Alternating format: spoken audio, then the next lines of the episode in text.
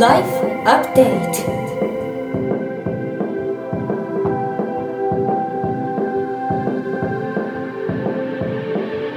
ライフアップデート Life Update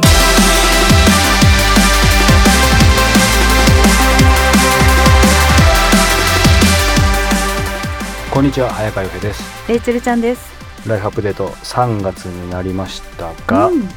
えー突然ですか？レイチェル番言っちゃいけない質問かなって怒られそうですけど貯金ってしたことある？えっとね、ここ何十年してないんですけど、はい。毎年今年から今年からって言いながら、はい。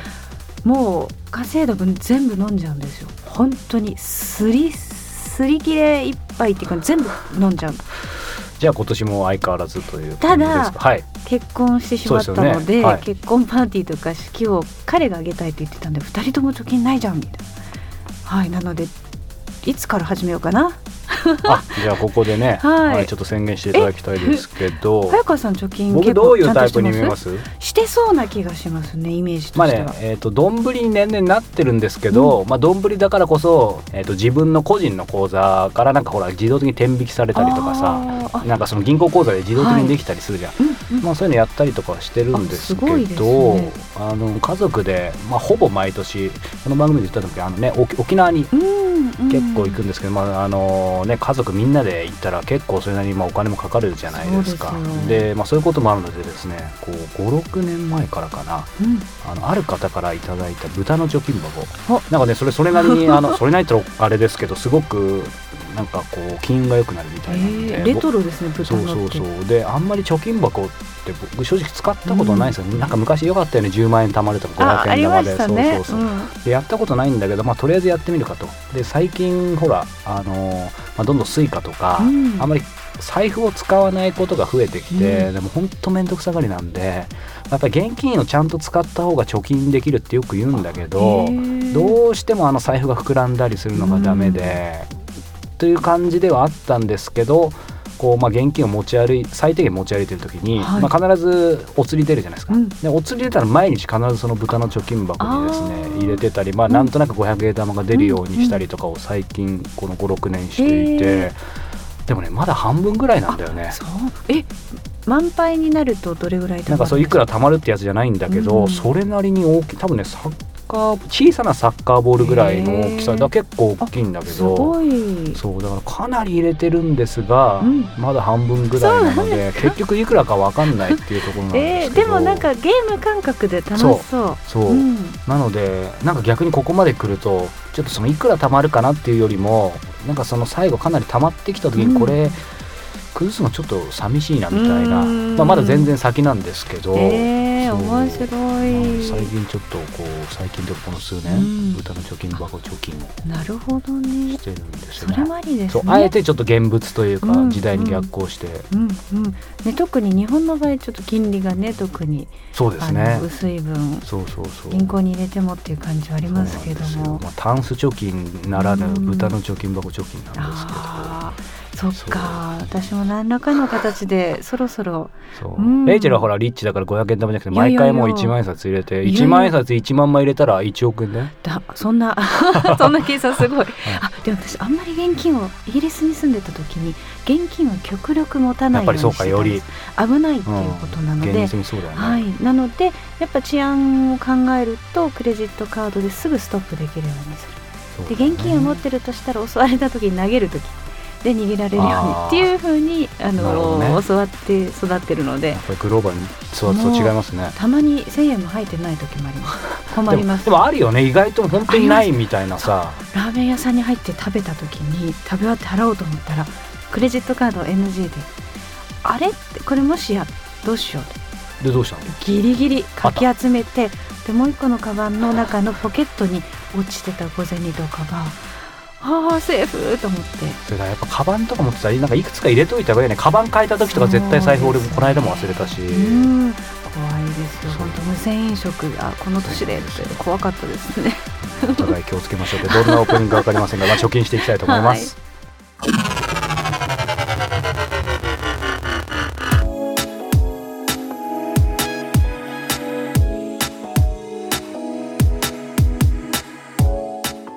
国内外のトップランナーや本物と呼ばれる人に早川洋平さんが直撃そのエッセンスを皆さんにお届けするこのコーナーですけども今月はどなたでしょうか？清涼院流水さんです。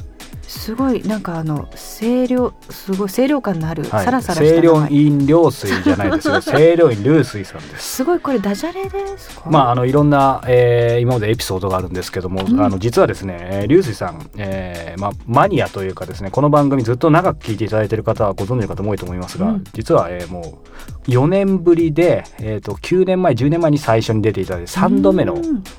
ご登場ということですね、うん。この番組の前身が菊間がその前が「人生を変える一冊」という、えー本の紹介番組だったんですけど、うん。その時に2回出ていただいててですね、うん。えーもうそれ以来のご登場なんですけどもなので、まあ、本当にね前回、えー違う登場は9年ぶりです。9年ぶりなんですか、えーまた来週あたりお届けしようと思いますけど僕は個人的にすごくあの声にさせていただいているので、この今回のインタビューお目にかかるのが4年ぶりだったんですよ。そうなんですね、なので前回は彼が、えーあのマイケル・ジャクソンうんに、えーフォーカスして書いたですね、うんえー小説があって「キング・イン・ザ・ミラー」という素敵な小説があったんですけど、その、えーお話でインタビューさせてもらったのがもう2010年とか9年だったんじゃないかな。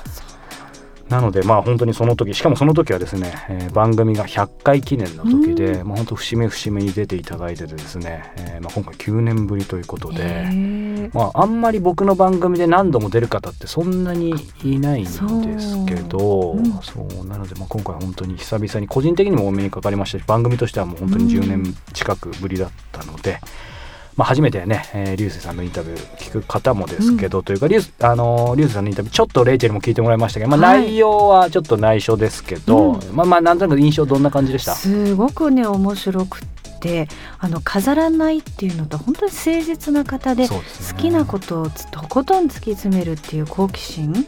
敵だなと思いましたね。本当にもうものすごくまっすぐな方でですね、うんもうすごく僕も影響を受けているんですけども聞いてて一緒に飲みたくなりました。あそういう話ですか。はい。まあ機会があればね、あの お引き合わせしたいと思いますが、はい。では今回4週にわたってお届けしますが、ぜひ聞いてみてください。いろいろ最初にインタビューさせていただいたのが2008年とか9年でもう本当にまあ今日も実はあの4年ぶりなんですけど、はい。でもそんな会ってない感じしなくて。まあメールではしょっちゅうやり取りしてます。そう。なのでなんかまあそういう意味では10年近くかれこれお付き合いさせていただいてるんですけどなんかとにかくうーんもう一貫してぶれない。うん。いい意味でもなんか突き進んでるイメージしかないんですけどそういう意味ではまあブレてないにしてもなんて言うんだろうその僕と逆に出会う前でしょうね、はい。ちょっとこうなんだろう。でも揺れてたのとも違うわけですよね。なんかブレはない気がするんだけど、まあでもちょっと悟ったのはその早川さんの会う前ですね、その僕の中でめちゃくちゃでかかったのがやっぱ流行を追ってもしょうがないと思えたの、あれはやっぱり2007年に12ヶ月連続観光したのともうやっぱり作家さんがもう次から次へと新しい人出てきて、これを順番にこの影響を受けてたらもう本当に自分のスタイルを見失いそうだなと思って、確かあの以前前回前々回のインタビューでも聞いたと思うんですけど12ヶ月連続観光ってもう一度やってくれって言ったらできます？いやだからその条件次第では全然できますよ、本当に例えば出してくれるっていう約束があってあの編集者とか編集部がバックアップしてくれてで他の仕事も調整してって言ってやればまあできないことはないんですけどね。まあ何回もやってもしょうがないかなっていうのと いまだにやっぱ僕はああれの修羅場はもう越せないなという多分一生越せないと思いますね。いやちょっともうか想像つかない。であの時僕他の本も出してたんですよ実は。あそうなんですか？だから僕正確に言うとね14ヶ月で16冊出したんですよ。だから実は14ヶ月連続観光なんですよそれ。で14ヶ月で16冊出したっていう。ちょっと想像つかないですけどね。そしてまあ今お話したようにちょうど前回登場したのが2009年ということでもう10年いや2010 10年ですね。かごめんなさい。2010年10月ですから 僕よりはっきり覚えてます、いえいえ。もうまあまあもう9年以上経ってますけどあれからまあつつまり2010年代入ってというか、まあ、2010年代もうすぐ終わりますけど、まあ、清涼流水さん清涼流水のまあ近況というか10年の近況って難しいかもしれないですけど、まあ、僕自体も4年ぶりですしどんな近況だったのかな個人としても小説家としても。僕でもねまああの本当ね2010年がね人生最大の転換点だったなとねへ今よく思うんですよ早川さんからあの2010年のインタビュー振っていただいたからじゃないなくて一番大きいのは、その、キング・イン・ザ・ミラーのインタビューでもお話したんですけど、2010年に父が亡くなったんですよ、2月に。あれが僕の中で大きくて、で、あの頃から僕はもうミス、いわゆるミステリーみたいなものをちょっと避けてきたようなところがあって、それは一つはミステリーはだいぶやりきったっていうのが一個と、もう一つは父の死も関係してて、で、あの、やっぱり、父の死は最後まあ東京から神戸に駆けつけて父の死の臨終の前のその7時間を見届けたんですけどあのやっぱ人が死ぬ前の7時間一緒にいて、死の瞬間まで見届けてってした時にまあ本当になんか人の死を軽々しく書けないなってなんで今更そんなこと言うんだって言われそうなんですけど、まあミステリーっていうのは要するに人が死んでその謎殺人事件の謎を解く文学みたいな形式があってで、僕は結構その派手な事件を描いてたんで、結構作中でも人が死にまくるって言われるような、で、それは僕全然間違ったことだとは思ってなくて、そのミステリーという文学形式はそういうもんなんで、それは間違ってたとは今でも思ってないんですけど、自分の中でその、で、例えばその人類が滅びるような話も書いたことあるんですけど、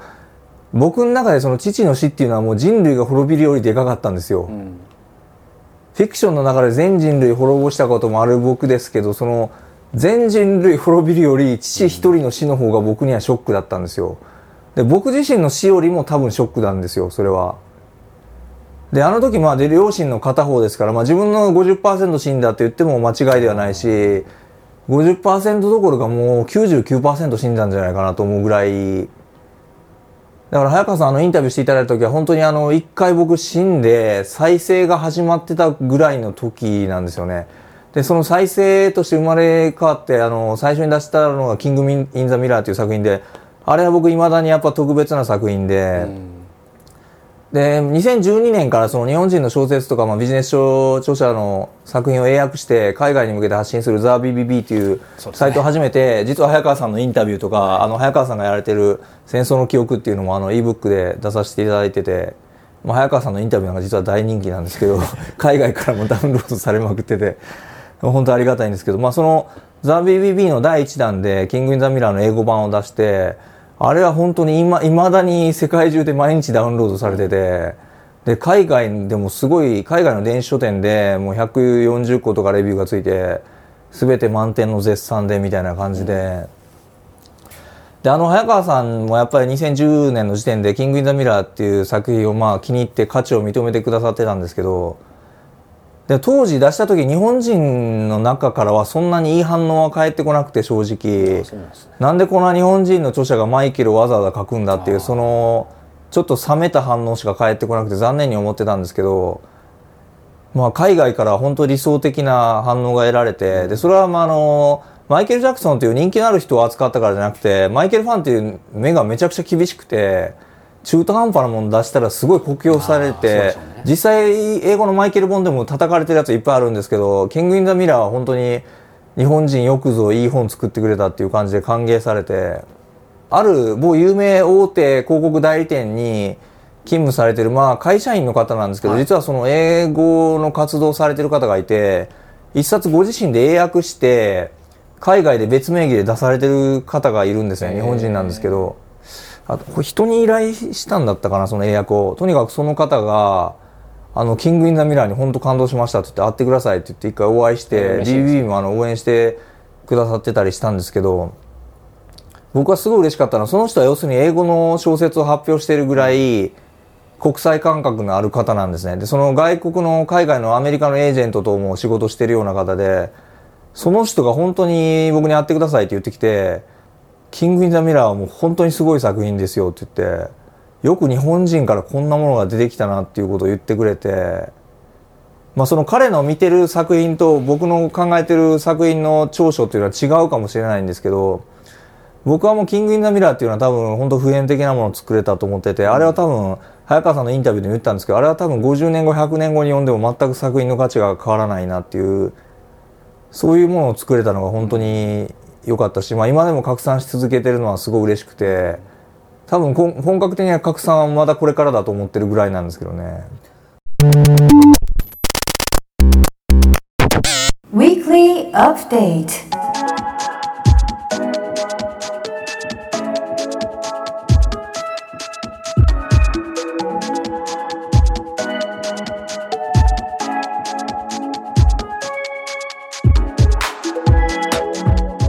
続いては Weekly Update 人生をアップデートしてくれるものを早川洋平さんが毎週紹介してくれてますけども今週は何でしょうか？今週はですねえーツバメノートブックネイチャーです。ツバメノートブックはよく聞きますけどネイチャーって何ですか、ネイチャーというのはこの種類だと思うんですけども、大きさだと思うんですが、えーちなみに今もう先に言っちゃいましたが、うんね、こういうデジタルの時代ですけどレイチェルメモとか、はい。ノートとかあ手帳とかどういう感じですか、あの普段はカレンダーとかスケジュールは iPhone なんですけども、Google カレンダーだったり、えなんですがやっぱりねあのほぼ日手帳もえあ全体的にパッと見て仕事何をしたとかー俯瞰できるよね。そうなんですよね。それから目標を書いたりその日見て聞いて感じたことをたまにメモってるので、うん。後々振り返るとなんとなくあのデジタルと違うんですよね、うん。面白い書き殴ったものでもあこうだったなと思い出したりして。えほぼ日手帳を使ってんの？はい。それにメモをして必ずしもその見開きの1ヶ月のページ以外に1日1ページのものでちゃんとスケジュールはそこには書かずそこにはその時感じたことだったり講演会に行ったらそこのメモを取ったりえーしてます。早川さんは、いや僕はですねやっぱりレイチェル言ってるのに近いかもしれない。手帳はもう完全に持ってないんですけど、うん。それこそ字が汚すぎるので、へー。なので、まあ、本当に完全に Google カレンダーしか使ってないんですけど何度もねいまあ、未だに進行形なんですけど、うん。やっぱり正直デジタルの方がほらどいつでもどこでも運べてクラウドで書き直しもできて楽みたいにあるんですけど、なんだろうねあの手書きじゃないと何か出てこない気がする。でもねこれ脳の研究をされてる作家さんがですね、地図が読めない女とあありましたね。話をそのあのアランさんがおっしゃってたんですけども書くのと打つのとだと神使う神経の数が違うんですって。なので一桁か二桁ぐらい違う。ややっぱり手の方が。手で書いた方がその実現しやすいっていうのはうん。こういうことですよっていうふうに脳の回路が全然違うんですって。あそうなんだ、うん。じゃあそういうエビデンスがある意味あるということですね、うん。そう。なのでやっぱりその辺ねなんとなくそういうデータはさておいて、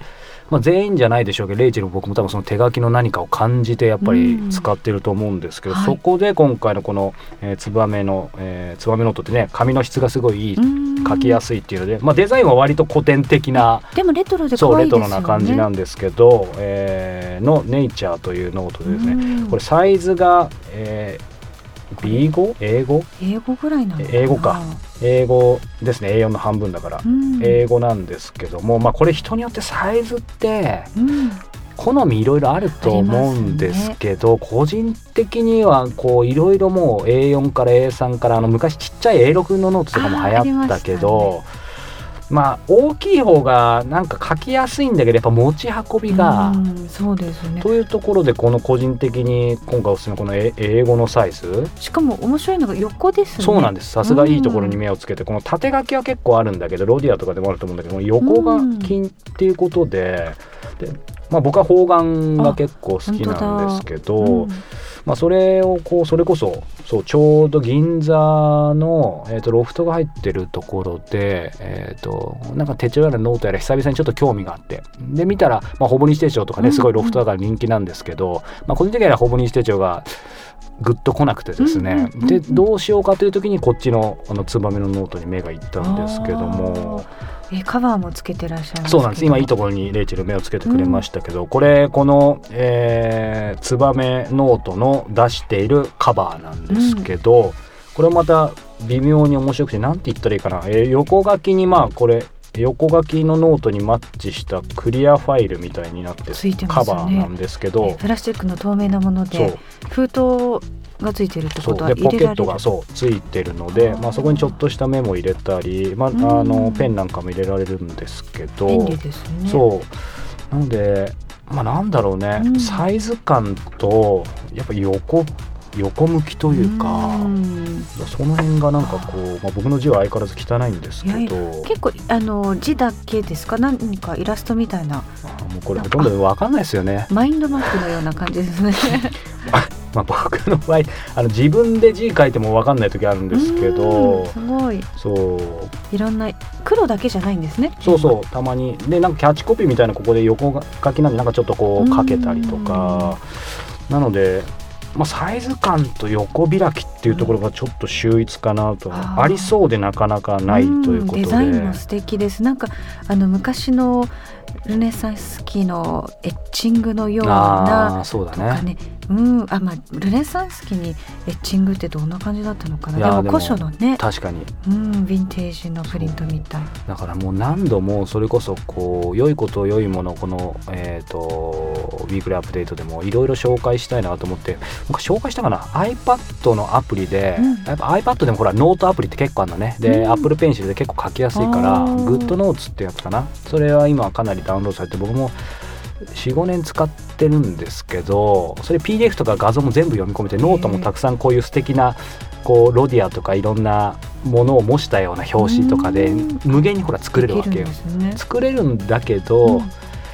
まあ、そこでこう PDF とか書類を読んだり書き込むのはいいんだけどやっぱりなんか手書きのスケッチはこっちなんだよね。あそうですね。そう。うん。またあの並べて本のようにそう本棚とかにねね。残せるっていうのはいいですよね。うん。でも今そのさっきのほぼ日手帳にレイチェル何かこう感じたこととか書いてるとありましたけど、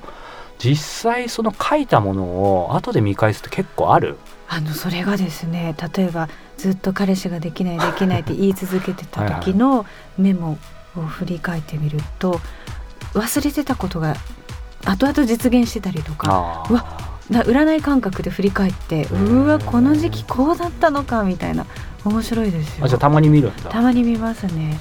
そうなんこんな変化があるとかこの目標はあ知らない間に達成してたとか、あれもあるよね。ありますね。なんかまあうん。全部逐一見る必要はないだろうけど、うん。こうま、たまにねなんか感覚で見るとまた気づきだったりうん。振り返りにもなるかもしれないですよね。ね、それこそあの今回のルースさんじゃないですけど、はい。その本を書いたり何かを書くときにそういうもの全部断捨離してたら意外とやっぱり必要だったとか、そうだね。どこかにヒントとかその時の空気感が残ってるっていうね。そう思うとなんか捨てたくないなと思いましたね。なんか意外と人間ってまあ怖い怖いものでというかその時そのそれなりにいろんな思いがあって書いてるけど、うん。やっぱ5年10年経つとさ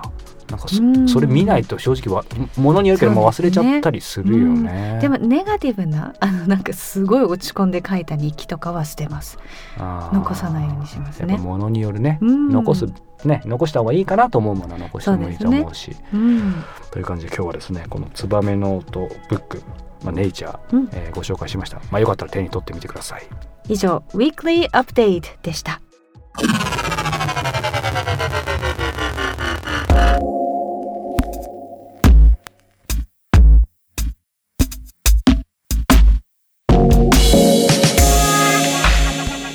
さあもう3月ですがレイチェルレイチェル家っておかしいですけど、えレイチェルあの子供の時ひな祭りとかね、まあ女性そう女の姉妹ですもんね。うん三三姉妹。うん。どんな感じだったんですか？ニューヨークに住んでいた頃にですね。やっぱり母が日本の文化もう日本語完全に忘れちゃっていて完全に忘れてた時あったんだ、まあ完全っていうか子供同士では英語で親とはあのちょっとだけ日本語なんです。あんまり日本語が得意じゃなかったんですが、どんどん忘れていくので親が日本から取り寄せてそれこそ祖母をねあの祖父と祖母が買ってくれたものをこう飾って日本ではひな祭りっていうのがあってっていうなんとなく覚えてますね。でもやっぱり日本に帰ってきてそういうのも忘れて改めて日本の友達に教えてもらったりしてあなるほどそういう意味があったのかってね。あります。あ早川さんは？親戚からもらった、まあ、ひひな祭りのあのその、うん。なんていうんだひな人形？うん。最近出してないな。そうですか。出 出さないとダしましょう出メですねしましょう。どうなんでしょうね、はい。でもよくしまうのが遅くなると結婚遅くなるとかってジンクスが。あうちそういうのあのクリスマスツリーとかも出してもうしばらくあの下手したら、まあ、まあ年内にはしまいますけど、な感じなので。でもクリスマスツリーに関しては海外も結構長く出してます。ひな祭りって3月3日？3日ですよね。これ今日4日のはずなのでじゃあもう今日これ配信される時に出してたらやばいってことですね。でもどうなんでしょうね、はい。ちゃんとしまいたいと思ジいます。ンクスはジンクスです。さ さてこの番組ではリスナーの皆さんから早川さんへのご質問番組へのご感想を募集しています。番組のサイト life-upd.com トップページ右上コンタクトからお寄せください。ということで、えー、ひな祭りちゃんとね皆さんあのお嬢さんいる方はしまいましょうね。ということでまた来週。Bye for now